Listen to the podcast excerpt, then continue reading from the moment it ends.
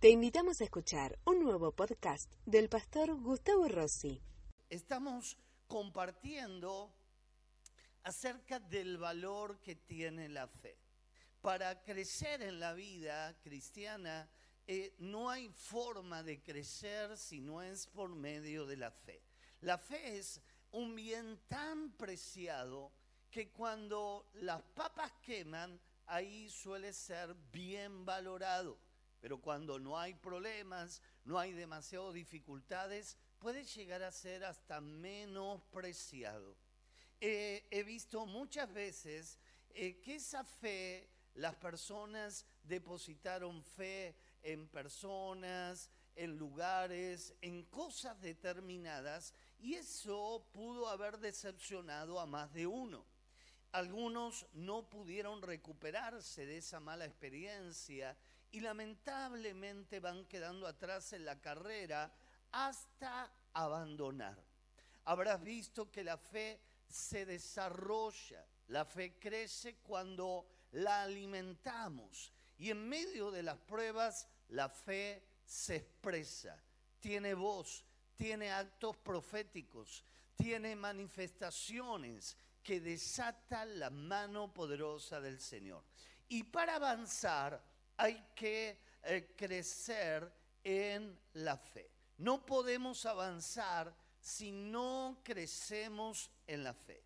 ¿Te habrás preguntado alguna vez cómo lograr que la fe crezca y que no me decepcione? Vamos a introducirnos nuevamente en el libro de Hebreos, en el capítulo número 12, el verso número 1, continuando con el mensaje de la semana anterior.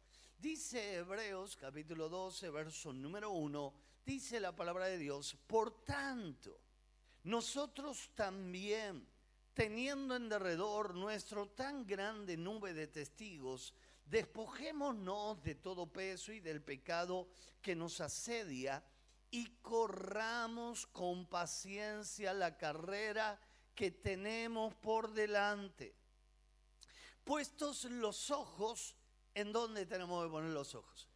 En Jesús, el autor y el consumador de la fe, el cual por el gozo he puesto delante de él, sufrió la cruz, menospreciando lo propio, y se sentó a la diestra del trono de Dios. Vamos a descubrir cómo opera la fe. La semana anterior estuvimos hablando acerca de algunas consideraciones para correr la carrera y llegar a la meta con gozo, que el punto de partida era el nacimiento, que el punto de llegada era la muerte, que había una nube de testigos, que son los que nos eh, se anticiparon al lugar que un día nosotros también estaremos juntamente con ellos. Y también hablamos del peso como una mochila pesada que puede generar el pecado que no nos permite correr bien esta carrera. En esta noche vamos a ver en tercer lugar, ya que es una continuidad de lo que venimos hablando la semana anterior, que tenemos que correr con paciencia. Correr con paciencia es la gran recomendación del apóstol. Muchos sufren y no porque no tienen fe, sino porque le falta paciencia.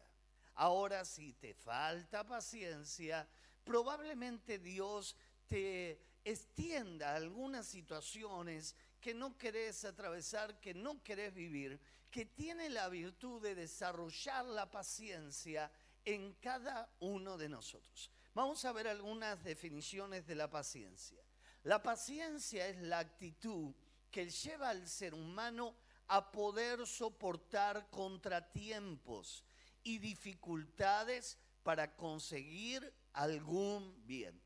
La constancia es tan valerosa que se opone al mal y que a pesar de lo que sufra el ser humano, no se deja dominar por él. La paciencia proviene del, término latín, en latín, que es la palabra pati, que significa sufrir. O sea, tener paciencia es sufrir. Y entonces, claro, algunos nos quieren hacer creer que tenemos que parar de sufrir, pero en realidad en algunos momentos sufrir es necesario.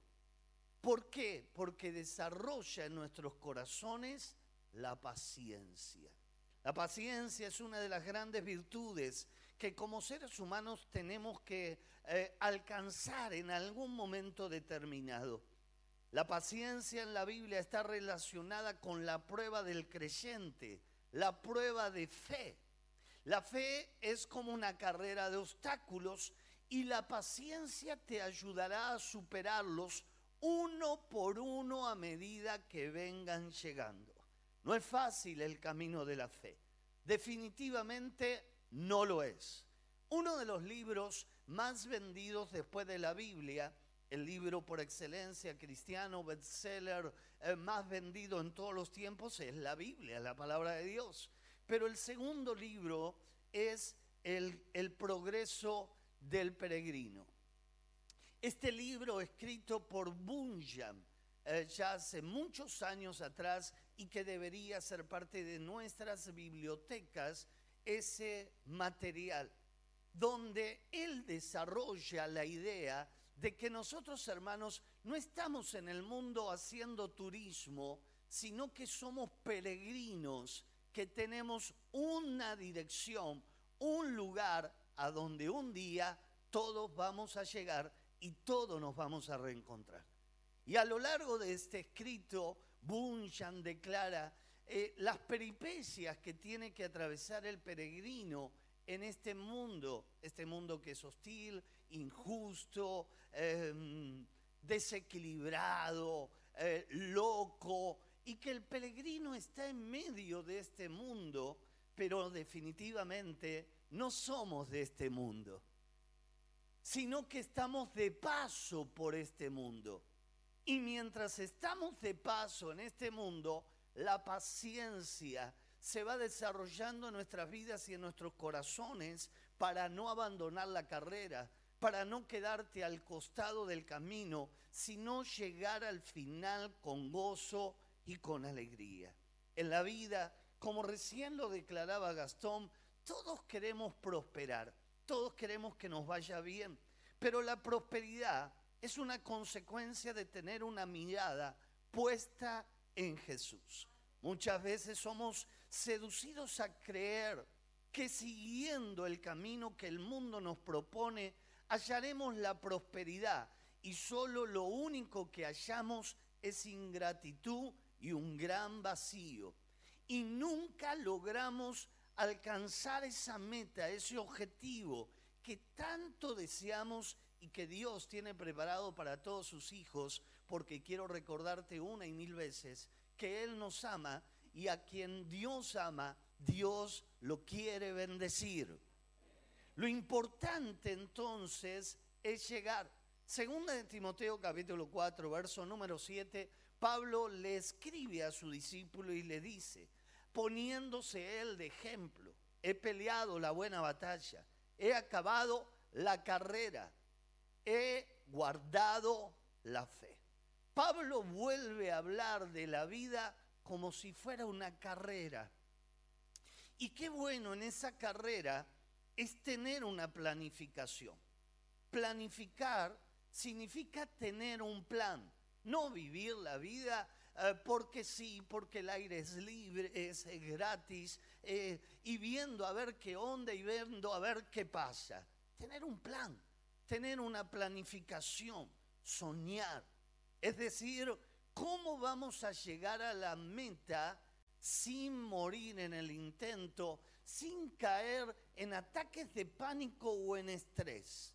Cada uno, Pablo nos insta a entender que tenemos que correr nuestra propia carrera.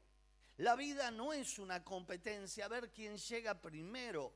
Y como yo quiero llegar primero, hasta puedo llegar a estar tentado a hacer trampa. Ponerle la zancadilla a alguno, em, hacerle eh, una trastada a otro, con tal de llegar primero a la meta o al sueño, al objetivo que tengo por delante. Y esto es lo que Pablo nos quiere alertar, que en la vida las oportunidades llegan para todos, pero lo importante es estar preparado para que cuando esa oportunidad llegue, no me la pierda y pueda aprovecharla al máximo. No podemos correr la carrera del otro. La carrera que tiene el que tiene, el, que tenés sentado al lado tuyo es distinta tal vez a la carrera que vos tenés por delante, que tenés que correr.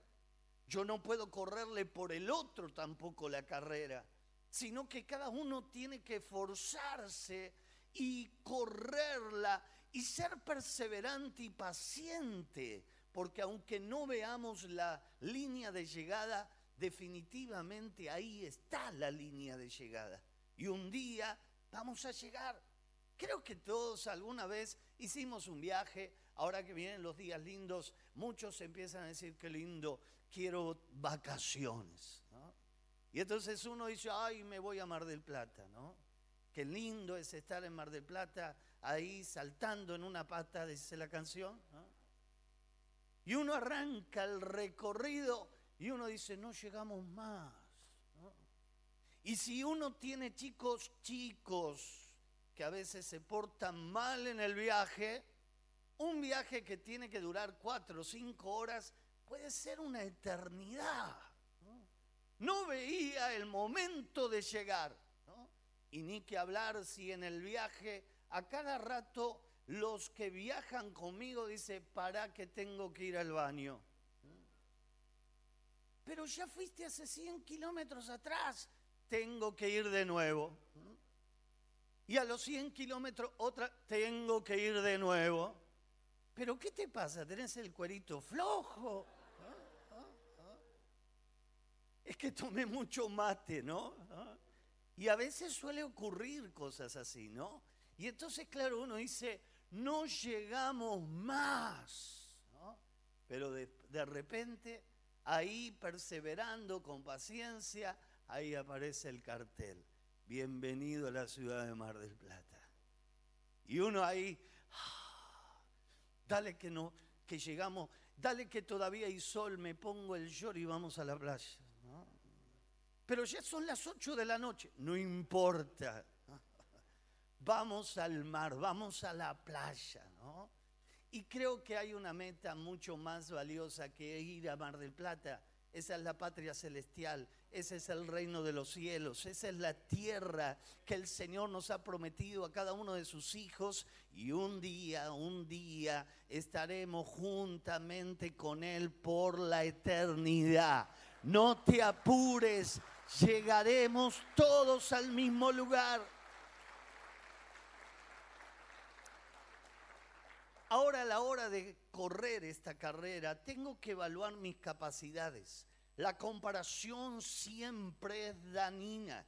La comparación puede llegar a destruir la identidad de una persona.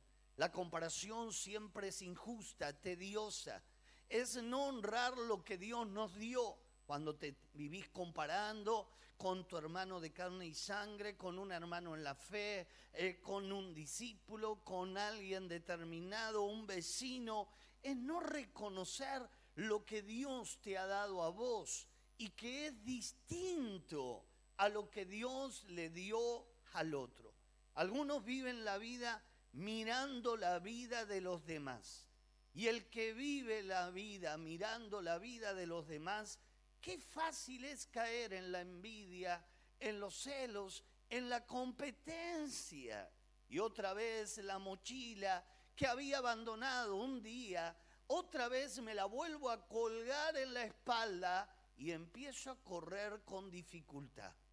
Pablo le declara a los Gálatas en un momento determinado, ellos están corriendo recontra bien, pero algo les pasa y empiezan a correr con dificultad. Y entonces ahí eh, Pablo le escribe a los Gálatas y le dice, oh Gálatas insensatos, ¿quién los hizo que dejaran de correr como debían de correr? Y entonces ahí Pablo los exhorta y él les dice, habiendo comenzado a correr en el Espíritu, ¿van a empezar a correr otra vez en la carne? Arrepiéntase, le dice Pablo, y corran con gozo la carrera que tienen por delante. Para correr hay que prepararse. En estos días va a haber una maratón de miles de personas. Esas carreras no la puede correr cualquiera.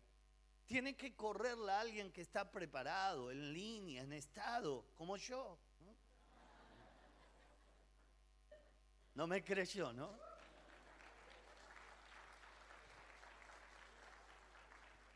Bueno, estamos hablando de la fe, hermano, no me decepciona.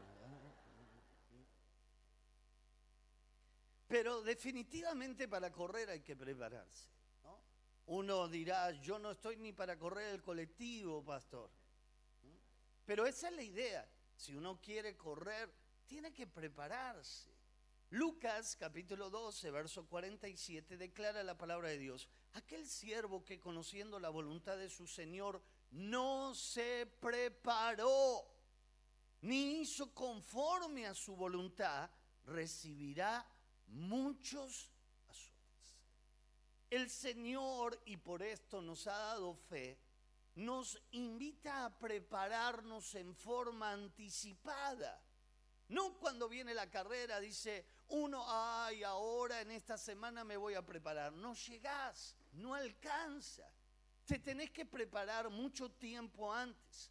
Yo no sé si conoces la teoría de las 10.000 horas, la podés googlear, es muy interesante. Dice que el talento no es lo más importante. Lo más importante es la disciplina, es la práctica, es por ahí los que trabajan más duro, más tiempo, son los que logran desarrollar un mayor talento. Se dice que el 10% solo es talento y el 90% restante es disciplina. Así que estamos desmistificando y derribando un mito de muchas personas que tienen y dicen, yo no tengo talento para esto, yo no tengo talento para lo otro, yo no tengo talento para aquello otro. Y en realidad, por lo visto, no pasa por tener talento, sino que pasa por tener. Y entonces alguien que no canta bien, con muchas horas de vuelo, puede llegar a cantar muy bien si logra tener disciplina. Alguien que no sabe tocar un instrumento y, de repente tocó toda su vida de oído, con muchas horas de vuelo puede lograr ser un gran instrumentista, talentoso. Por eso, ¿cuál es la idea? Prepárate, estudia en el seminario, termina la escuela de vida, termina el fines, termina la carrera, termina los estudios pendientes, hace una especialización, un posgrado, hace un curso que en cierta manera te levanta la vara. Y esa vara que se levanta es la que luego traerá oportunidades en un momento determinado para nuestras vidas. Creo que quizás en algún momento te habrá sucedido eh, no haber aprendido inglés, un idioma, y de repente se abre un concurso, un cargo pero es imprescindible hablar en inglés. Y el otro que había hecho el curso lo puede aprovechar. Y cuando de repente estamos compartiendo ahí en el break del trabajo, ¿y cómo te va en ese nuevo puesto que tenés? Ah, fantásticamente bien, vos no sabés, poco trabajo y me aumentaron al doble el sueldo y vos te querés hacer el araquiri. Vos decís, no, puedo, no puede ser, no lo puedo creer. Ese puesto era mío. Si yo me hubiera esforzado un poquitito más, si yo hubiera hecho, terminado ese curso, por ahí hoy yo estoy en ese mismo lugar, en esa misma oficina con aire acondicionado. Y me estoy perdiendo una gran oportunidad. Cuán importante y cuán valioso es que podamos eh, eh, apreciar este consejo y esta sugerencia. Hay gente que es muy talentosa, naturalmente hablando, pero no se prepara a lo largo de toda su vida hace 10 años que canta y sigue cantando de oído. Hace 20 años que toca un instrumento y sigue haciéndolo porque vio un tutorial en YouTube. Y esa persona nunca logra su máximo potencial. Se queda con ese talento innato, ese, ese oído eh, eh, que fue favorecido por la, la vida, por Dios, pero no crece, no avanza. Y es ahí donde nos damos cuenta que muchísimos casos de músicos, deportistas y aún de ministros del Evangelio alcanzaron un lugar, un nivel y hasta ahí se quedaron. Mira lo que dice una noticia en el diario El Cronista, dice eh, que siete de cada diez empresas, escucha esto sucede hoy en la República Argentina, no encuentra personal calificado ni capacitado.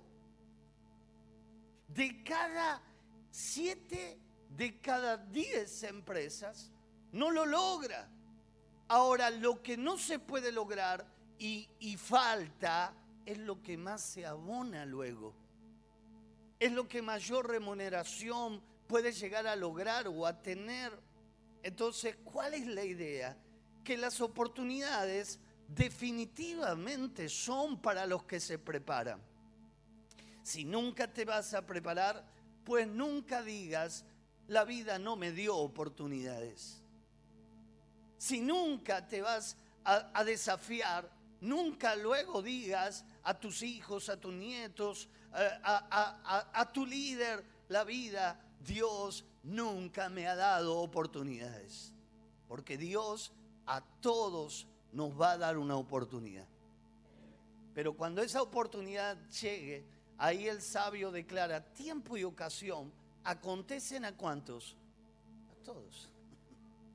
Pero cuando esa, ese tiempo y esa ocasión llegue, vos tenés que estar calificado, vos tenés que estar preparado.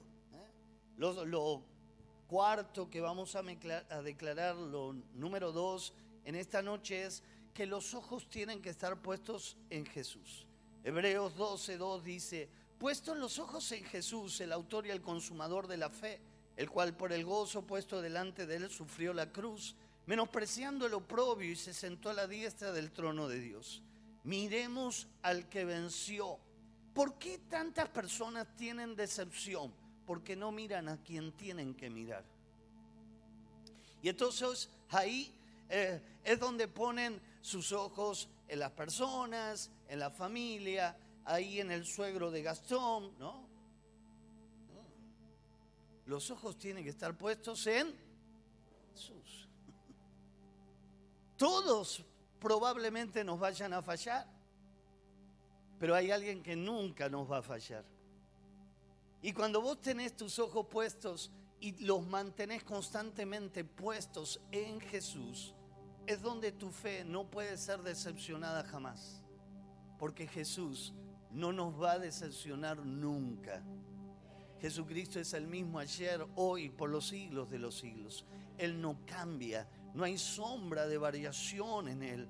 En 1 Corintios 9, 24, en la eh, traducción actual declara, ustedes saben eh, que es una carrera y no todos ganan el premio, solo uno solo. Pues nuestra vida como seguidores de Cristo es como una carrera, así que vivamos bien para llevarnos, llevar al premio. Los que se preparan para competir en un deporte dejan de hacer todo lo que pueda perjudicarlos y lo hacen para ganarse un premio que no dura mucho, pero nosotros en cambio lo hacemos para recibir un premio que dura para siempre. Yo me esfuerzo por recibirlo Así que no lucho sino un propósito. Al contrario, vivo con mucha disciplina y trato de dominarme a mí mismo, pues si anuncio a otros la buena noticia, no quiero que al final Dios me termine descalificando a mí. La clave, el secreto, es que los ojos solo estén puestos en Jesús. Que puedas tener solo ojos para Jesús la nube de testigos, son hermanos en la fe como cada uno de nosotros que se antepusieron, que llegaron primero, pero eso no los hace ni mejores ni peores. Los ojos, declara el autor, no tienen que estar ni en Moisés, ni en David, ni en Elías, ni en Eliseo, ni en Pablo, ni en Pedro, sino solo en Jesús. Los otros fueron grandes siervos del Señor. Nos marcaron un camino, nos desafiaron en la fe, pero son hermanos. Pero los ojos puestos en Jesús no van a ser decepcionados jamás. Y es ahí donde muchos son decepcionados por poner los ojos en el lugar equivocado. Dice la palabra de Dios, no pongas los ojos en hombres, en instituciones, en propuestas humanas, en promesas que te han hecho y que te han jurado y perjurado que te iban a dar el oro y el moro. Tus ojos solo tienen que estar puestos en la persona de Jesús. Jesús fue quien dijo, yo no te dejaré, yo no te decepcionaré. Estaré contigo todos los días hasta el fin del mundo. Donde yo estoy, ustedes estarán conmigo. El que lo prometió, lo cumplirá. Porque fiel es el que lo prometió y el que lo dijo, lo cumplirá. Es en el sí y es en el amén. Si ese aplauso es para Jesús, vamos a ponernos de pie y vamos a dárselo bien fuerte a Jesús. Dale fuerte ese aplauso a Jesús. Yo quiero poner mis ojos en Jesús, el autor y el consumador de la fe. Vamos a adorar a Jesús. Voy a invitar a todos los reencuentristas que se acerquen. Queremos orar por ustedes.